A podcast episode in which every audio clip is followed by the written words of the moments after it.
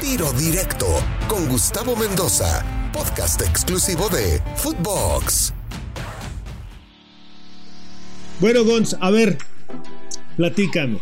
La MLS es la nueva opción para los mexicanos, para dirigir sobre todo, para los entrenadores. Ya veo que Efra también tiene rato trabajando ahí en un cuerpo técnico.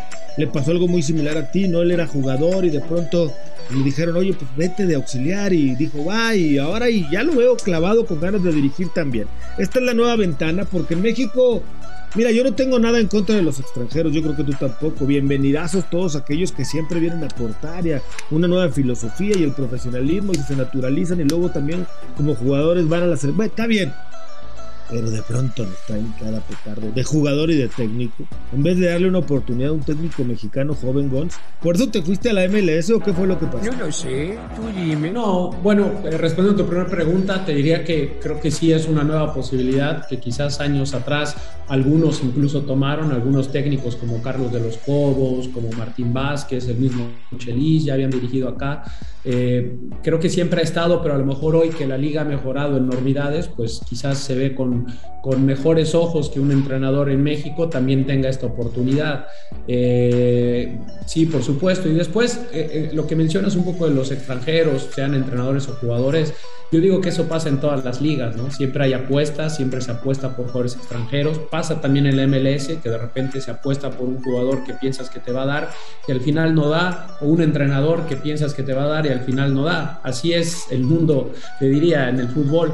Eh, yo lo que te diría es que también hay que destacar que ha llegado tanto jugadores como entrenadores que han dejado escuela, ¿no? O sea, también, así como de repente se critica tanto al jugador extranjero, eh, hay que agradecerle a los Caviños, a los Miliantes, a los Cardosos, a los Ciñas, a los Marian Stais, a los Carlos Reynosos, este, a los incluso en la era moderna, eh, pues el nivel que han mostrado y de técnicos, pues te diría lo mismo, ¿no? Han llegado técnicos espectaculares que han venido a enseñar verdaderamente. Entonces, yo creo que hay un balance.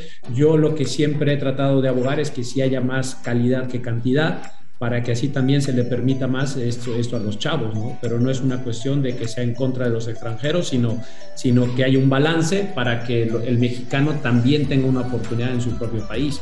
Eh, tu, última pregunta de si por eso me fui, no, yo fue una casualidad, una coincidencia que Dios me puso en este camino de, de, Estados Unidos, de la MLS, y todo se ha ido dando para que el día de hoy esté aquí, pero no fue nada de que de que tuviera algo en contra de México. O en algún momento estarías dispuesto a regresar a dirigir en el fútbol mexicano. Sí, sí, pero, pero te diría que ahorita no es mi prioridad, te diría que ahorita por, por temas más familiares que otra cosa, este, mi familia está viviendo muy a gusto acá, si tan solo moverme de Seattle a Atlanta fue una serie de negociaciones con la familia, los hijos ya están creciendo, ya son pubertos y ya no es tan fácil como antes agarrar las maletas e irte, ¿no? Ya se arraigan más eh, y ahora otro cambio radical no lo veo en el, futuro cercano, pero en esto nunca se sabe, Gus, y, tú sabes perfectamente que de un momento al otro todo puede cambiar. ¿Hay algún equipo en México que eh, si te llegara a hablar para eh,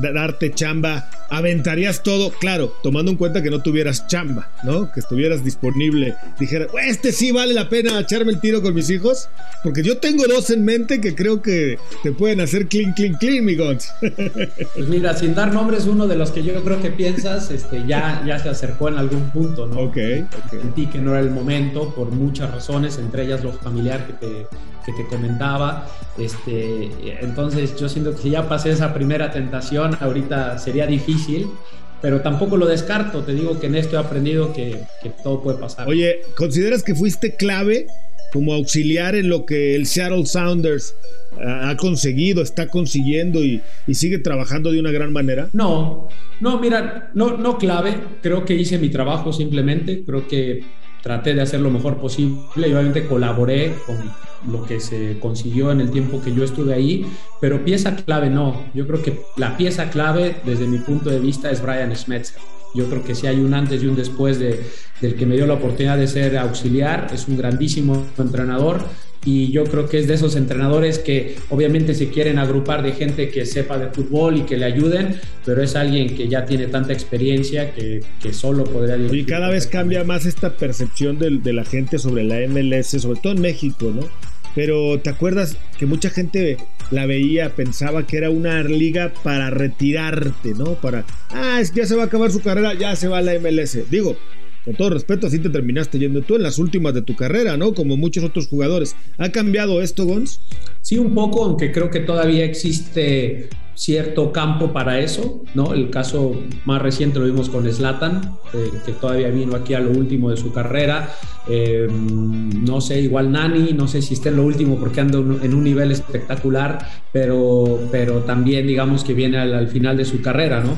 Pero sí ha dado un giro quizás la MLS en cuanto a en cuanto a tratar de traer más juventud, más promesas y balancear un poco la liga. Sí, ciertos jugadores de experiencia, pero también ciertos jugadores que incluso le está haciendo un poco la competencia a México, ¿no? Porque son jugadores que normalmente terminaban en, en buenos equipos en México y ahora eh, se puede ofrecer buen dinero para que vengan acá a la MLS. Yo creo que cuando debutaste como jugador hace ya algunos ayeres, nunca te imaginaste que ibas a debutar en Pumas y terminar dirigiendo en la MLS. ¿o No, nunca me imaginé tampoco debutar en Pumas, algo que yo veía muy lejano, en realidad. Sí, sí. ¿Ah, sí? ¿Por qué? Mira, primero porque de niño nunca lo soñé. O sea, yo de niño no fui el típico niño que quiero jugar un mundial o esto, no. Yo simplemente amaba jugar con la pelota, el balón y ya nunca me visualicé así pero cuando ya lo empecé a tomar en serio, a mí me pareció que estaba muy lejos del nivel de muchos de mis compañeros en fuerzas básicas. Yo me sentía literal la sexta, séptima opción de mi generación, de los 82. Había unos jugadores, compañeros míos, amigos míos, que para mí estaban por encima de mí. Entonces, yo intenté con todo mi corazón y mi mente este, entrenar lo más posible para poder llegar, pero lo veía lejos. Y cuando me llega la oportunidad, pues la verdad es que fue un sueño, fue un sueño cumplido, pero que no lo esperaba, la verdad.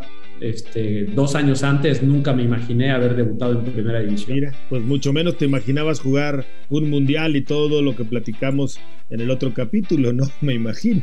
Sí, por supuesto. La verdad es que ha sido una, una, aventura inesperada, pero muy, muy bonita. Digo, en general así es la vida, ¿no? Es un tobogán en el que nos subimos y no sabemos cómo se va a mover ¿no? o para dónde. Afortunadamente, con más bendiciones eh, siempre que, que el traspiés.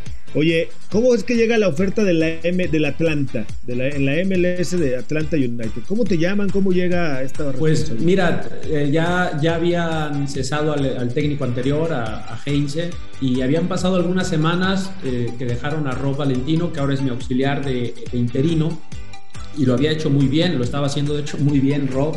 Eh, incluso en los rumores en la liga se decía que a lo mejor lo iban a dejar por el resto del torneo y había eh, entre, entre coaches eh, platicábamos que a lo mejor ese era el plano. Entonces, la verdad es que nunca me ilusioné de que ah, cesaron a Heinz, es mi oportunidad, nunca me imaginé que me fueran a hablar. igual, una vez más, no, no, no estaba en mi radar, no me lo imaginaba, pensé que iban a ir con otro entrenador ya de renombre mundial, otro entrenador de gran experiencia o bagaje y literal, un día estaba trabajando en Starfire como a las 7 de la noche y Brian me manda mensaje, me dice, este, ya sabes lo de Atlanta, y me volteó así de, ¿de qué me hablas? No? Me dice, ven a la oficina, entonces subo a su oficina y, me dice, ¿te vas a ir o no? Así yo, ¿de qué me hablas, Brian? No sé nada. Y dice, ¿cómo? Dice, acaban de pedir permiso al club, porque acá se estila mucho, hay mucho respeto entre clubes, que se pide permiso antes de poder ir a hablar con alguien para ofrecerle un trabajo en otro club. Entonces me dicen, nos acaban de pedir permiso para poder platicar contigo y, y que, y que eh, participes en el, en el, concurso, digamos, o en, en, las, en las, pláticas eh, para, para, ser entrenador del, del, Atlanta. Y me quedé frío, me quedé, wow, pues me tomas por sorpresa, Brian, pero pues yo creo que voy a hacer la entrevista. Me dijo, Gonzo, si te ofrecen el trabajo, lo vas a tomar. O sea, no es el trabajo al que te debes de ir. Brian es un, muy buen amigo mío, la verdad le, estimo muchísimo, no tengo palabras para todo lo que me ha podido ayudar y como amigo me lo dijo, me dijo, Gonzo, aquí se te va a extrañar mucho, pero es una oportunidad que no puedes dejar pasar. Si, si te lo ofrecen, vete. Y así fue, en, literal en tres días estaba yo volando a Alaska en un jet privado del dueño para ir a conocerlo en su yate privado a Alaska. Volaron el presidente deportivo, el general manager y el CEO de todas las compañías de Arthur Blank. Que es el dueño del equipo, y estaban volando a Seattle para de ahí tomar el avión privado e irnos a Alaska y platicar con el dueño unas cuantas horas en su yate privado. Entonces, como experiencia fue increíble, íbamos todos en una lanchita, nos encontramos unas ballenas, leones marinos, nos paramos, nos pasaron dos ballenas por abajo del, bote y, y lo grabé, entonces una experiencia inolvidable, platiqué con el dueño y con su hijo, me cayeron extraordinariamente bien, son, son personas, eh, pues, como sabrás, de, gran capacidad económica, billonarios, pero muy sencillos, muy, muy atentos, eh, eh, muy, muy nobles, una mirada muy honesta, muy sincera. Y, pues la verdad es que el proyecto a mí también me interesó mucho. Y pues así fue, regresando prácticamente se cerró todo el, trato y, fue así muy, muy rápido, en tres, cuatro días, no, no se tardó mucho. ¿Te imaginaste eh, que, te bueno, ya me dijiste que te tomaron hasta por sorpresa, ¿no? Pero ¿te imaginas poder ser campeón con este equipo? Sí, eso sí me lo imagino mucho, pues eso me lo imagino perfectamente. La verdad, soy muy soñador en eso, sí. Cada inicio de torneo con Seattle, con Pumas, con Chivas, con todos los clubes, me imaginaba quedar campeón siempre siempre, siempre era, el salir campeón era lo máximo para mí. Yo no planeo mis vacaciones, sino hasta, hasta después de la final, yo planeo mis vacaciones. Antes nunca, nunca hago planes antes de una final. Eh, y me he acostumbrado a hacer así porque me imagino y pongo en mi mente cómo podría ser el festejo en, el estadio, con la gente, con toda la gente aquí en las oficinas, con los jugadores. Me imagino tantas cosas que obviamente al final tengo que aterrizarlo, ¿no? Eso pasa solo en las noches, pero después tengo que aterrizarlo y trabajar mucho en el día a día para poder conseguirlo. Pues sí, eh, en la MLS, en la liga, en tu conferencia tienes que apretarle un poquito, ¿no? Para, para poder seguir subiendo posiciones, para meterte a la zona importante. Hoy ahí en el este están ubicados en la séptima posición, empatados en la sexta con el United. Y bueno, pero tienes dos victorias consecutivas y ahora se van a meter a Toronto, ¿no? Eh, esto que la gente no entiende tanto de la MLS Gons, ¿cómo lo podrías, cómo le podrías describir a la gente lo que es la MLS? Porque mucha gente todavía no magnifica. Mira, a mí me gusta mucho el fútbol y, obviamente me chuto la Premier, la española, la italiana, cuando puedo la alemana, y me echo dos partidos los fines de semana en la MLS porque cada vez me atrae más, pero hay gente que no la, que no la ve, que no la entiende. ¿Tú cómo, cómo se lo podrías Pues mira, le diría que casi en la gran mayoría de los equipos hay tres o cuatro jugadores de extraordinario nivel algo que yo no veo en todas las ligas del mundo. O sea, yo veo que la gran mayoría de las ligas hay hay cinco o seis equipos que tú dices, ah, estos jugadores me encanta cómo juega tal. Pero en la MLS, o sea, si te vas por el, New England, por ejemplo, que ahorita está top, pues Carles Hill, Buchanan y Bow eh, eh, son jugadores que, yo me gusta verlos de manera individual. Después te vas a Nashville y ves a un Hani Mukhtar, este, que a mí me fascina, un 10 extraordinario, muy, muy habilidoso. Y ves a Walker eh, Zimmerman, que es el central de la selección de Estados Unidos, este, ves a Godoy, que a mí me encanta, eh, a Dax McCarthy, este, y después te vas al Philadelphia Juno y ves a Chivilco, a Santos, este, y te vas al Orlando y ves a Nani, y te vas al DC y ves a Julian Gressel con, eh, este, no sé, este, Paul Arreola, o sea, te vas equipo por equipo y ves a tres, cuatro, en algunos seis, en algunos dos, pero siempre ves a uno o dos que, dices, sí pago un boleto por verlo. Así me pasa a mí. Habrá dos o tres que quizás no, por gustos personales, pero la gran mayoría son de mucha competencia. Entonces, cuando chocan todos estos equipos, realmente todo, todo puede pasar. Sí hay equipos que toman tendencias y rachas, pero de repente te ves mucho que el penúltimo le gana al líder y porque todos tienen algo, todos tienen algo que ofrecer a la tribuna y eso creo que lo hace muy atractivo. Y pelea siempre por algo. Te voy a hacer una serie de, te voy a decir palabras, nombres y espero que me contestes lo primero que se te venga a la mente, ya sea en una palabra, en una frase, como tú quieras, ¿vale? Claro. Pumas. Casa. Chivas. Ah, Chivas, cariño. Seattle Sounders. Segunda casa. Selección mexicana. Orgullo. Ricardo Lavolpe. Maestro. MLS. oportunidad. Tata Martino. Respeto. Brian Smetzer. Amistad. Eh, y por último, Atlanta United. Pasión. Mi querido Gonzalo Pineda, te agradezco mucho que hayas estado con nosotros en tiro directo. Te deseo mucho éxito, que sigan los buenos resultados resultados, que te metas a los playoffs, que pelees por el título y que vengas el próximo año a México a pelearla con CACAF Liga de Campeones. Te lo deseo de todo corazón. Y muchísimas gracias por platicar con nosotros aquí en Tiro Directo. Muchísimas gracias a ti, Gus. Este, una plática muy a gusto, la, la recomiendo mucho. Voy a seguirte más seguido porque está padre la plática y te mando un abrazo muy fuerte. Igualmente, mi querido Gonzalo Pineda, un fuerte abrazo. Esto es Tiro Directo. Soy Gustavo Mendoza. Ahora me escucha. Ahora no. Tiro Directo, exclusivo de Footbox.